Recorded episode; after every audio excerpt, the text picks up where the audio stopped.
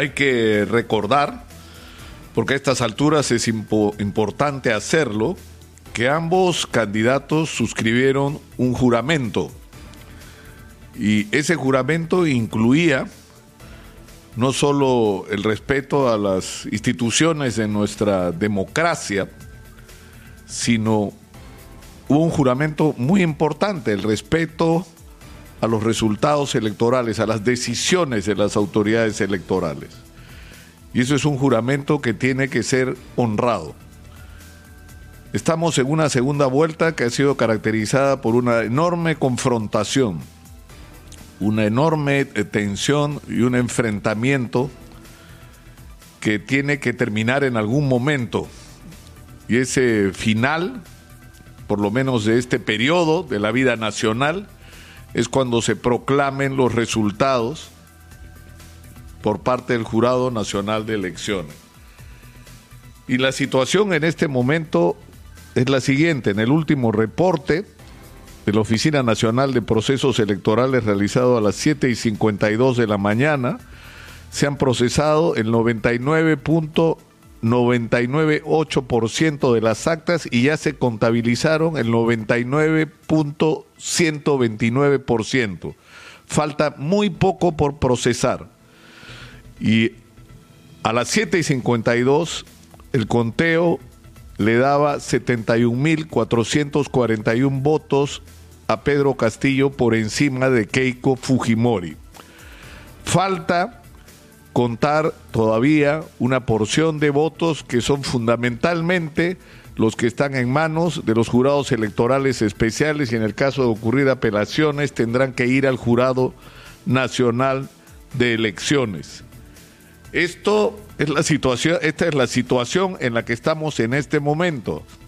¿Significa que Pedro Castillo ya ganó las elecciones? Aún no. ¿Y por qué aún no? Porque Fuerza Popular anunció el día de ayer, eh, hay que decirlo sorpresivamente, la solicitud de nulidad de 802 actas electorales, donde eh, sobre las cuales argumentan se han producido una serie de irregularidades que les permitirían solicitar se aplique el artículo 363 de la Ley Orgánica de Elecciones en el Perú, porque según la versión de Fuerza Popular habrían ocurrido irregularidades en estas mesas. La decisión sobre esta solicitud de nulidades las tiene que tomar el Jurado Nacional de Elecciones, las autoridades electorales correspondientes. Es decir, en algunos casos tal vez se reconozca razón, en otros no, pero lo importante es que tienen derecho a hacerlo, por supuesto que tienen. Pero hay que mantener eh, la serenidad y esperar lo que resuelvan las autoridades electorales sobre este punto. ¿Es un asunto polémico? Por supuesto que es un asunto oh, polémico. Eh, si se cortara la elección eh, en, este momento o se proyectara a partir de los resultados de este momento lo que podría ser el resultado final de la OMPE sin estas nulidades, aparentemente quien quedaría en primer lugar sería el profesor Pedro Castillo. Es decir, que la aceptación total o parcial de estas nulidades sería indispensable para revertir el curso que aparentemente está tomando el conteo.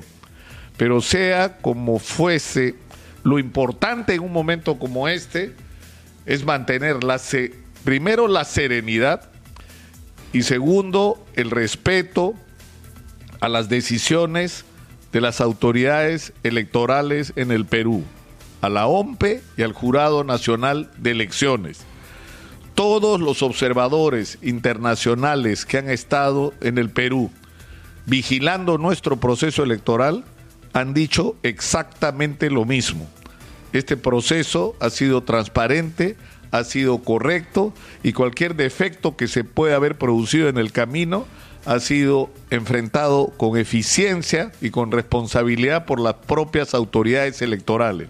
Y no hay ningún elemento, según los observadores internacionales que han venido de todo el mundo, que han representado a 23 delegaciones, donde ha habido cientos de personas que han observado el proceso y miles de voluntarios que han supervisado este proceso, no solo en representación de los observadores, sino también de la Defensoría del Pueblo y de la Asociación Civil Transparencia.